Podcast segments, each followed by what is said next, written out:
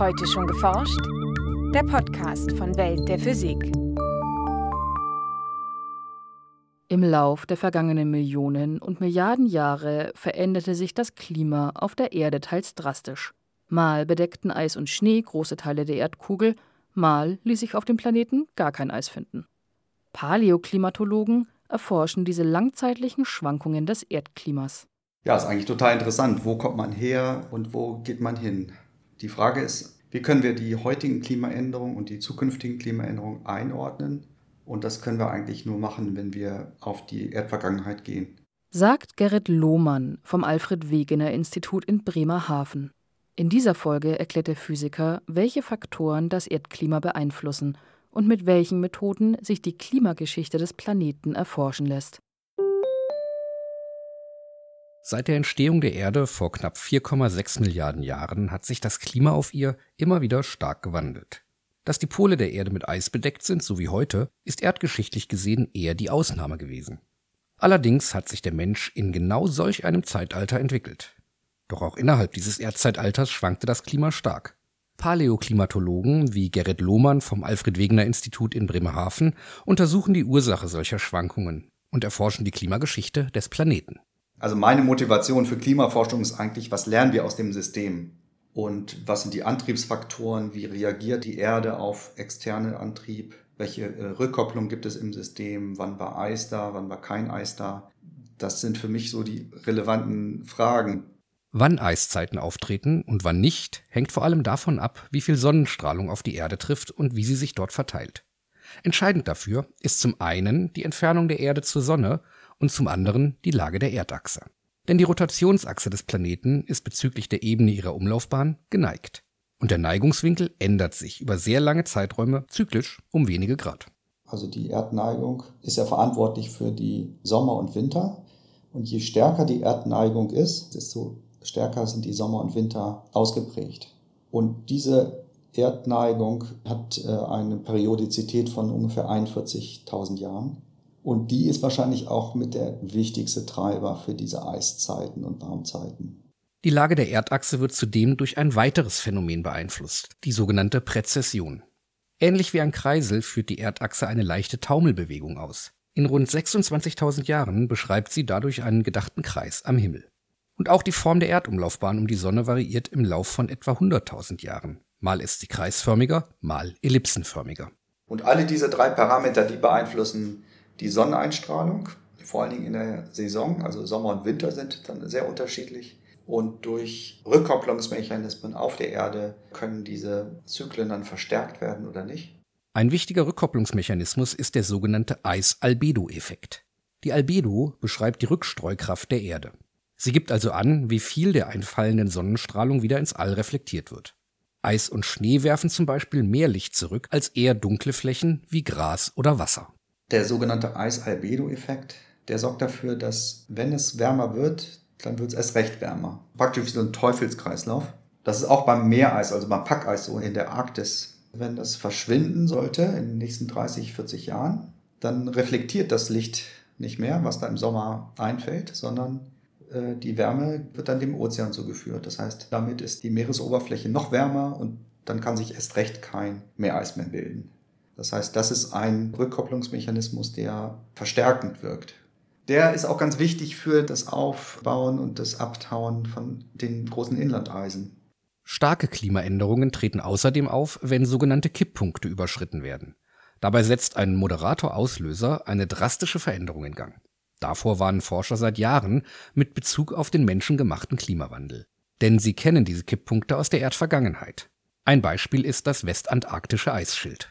Da ist es so, dass eine Erwärmung vielleicht vom halben Grad in der Ozeantemperatur dafür ausgereicht hat, um das Inlandeis von unten so anzuknabbern. Und wenn es irgendwann zu stark angeknabbert ist, dann äh, verliert man das ganze Inlandeis der Westantarktis. Und das hat stattgefunden in der Erdvergangenheit, mehrere Male. Das letzte Mal wahrscheinlich in der letzten Warmzeit, also vor 125.000 Jahren. Und dann war der Meeresspiegel ruckzuck vier Meter höher. Solche Ereignisse zu rekonstruieren ist die knifflige Aufgabe der Paläoklimaforschung. Thermometer gibt es erst seit wenigen hundert Jahren, verlässliche Aufzeichnungen seit etwas mehr als einem Jahrhundert. Das Wissen über die Zeit davor generieren Wissenschaftler aus sogenannten Klimaarchiven oder Proxys. Das sind Dinge in der Natur, die über viele Jahre hinweg anwachsen und dabei stark vom jeweils vorherrschenden Klima beeinflusst werden. Beispiele sind Eis, Tropfsteine, Korallen, Ozeansedimente oder Bäume. Wenn ein Baum wachsen kann, muss es eine bestimmte Temperatur haben und eine gewisse Feuchtigkeit. Wenn das limitiert ist, dann kann ein Baum nicht wachsen. Das heißt, die Baumringbreite sagt etwas über die Temperatur während der Wachstumszeit aus, also im Frühling und im Sommer. Das ist ein Parameter. Der andere ist die Dichte. Das gibt auch da Indikationen für, dass das auch mit Temperaturen wiederum zusammenhängt. Der dritte Parameter ist, dass man Isotope messen kann in den Baumringen. Isotope bezeichnen verschiedene Varianten eines chemischen Elements. Während die Anzahl von Protonen jeweils festgelegt ist, kann die Anzahl von Neutronen im Atomkern variieren und damit auch die Masse der Atome. So gibt es zum Beispiel Sauerstoffatome mit acht Neutronen, was der Regelfall ist, und etwas schwerere mit zehn Neutronen. Deren Vorkommen ist zwar seltener, kann für Paläoklimatologen aber sehr aufschlussreich sein. Denn die verschiedenen Isotope haben leicht unterschiedliche Eigenschaften und verändern das Verhalten einer Substanz, in der sie enthalten sind. So macht es zum Beispiel bei Wasser, das aus zwei Wasserstoffatomen und einem Sauerstoffatom besteht, einen großen Unterschied, ob ein leichteres oder ein schwereres Sauerstoffisotop beteiligt ist.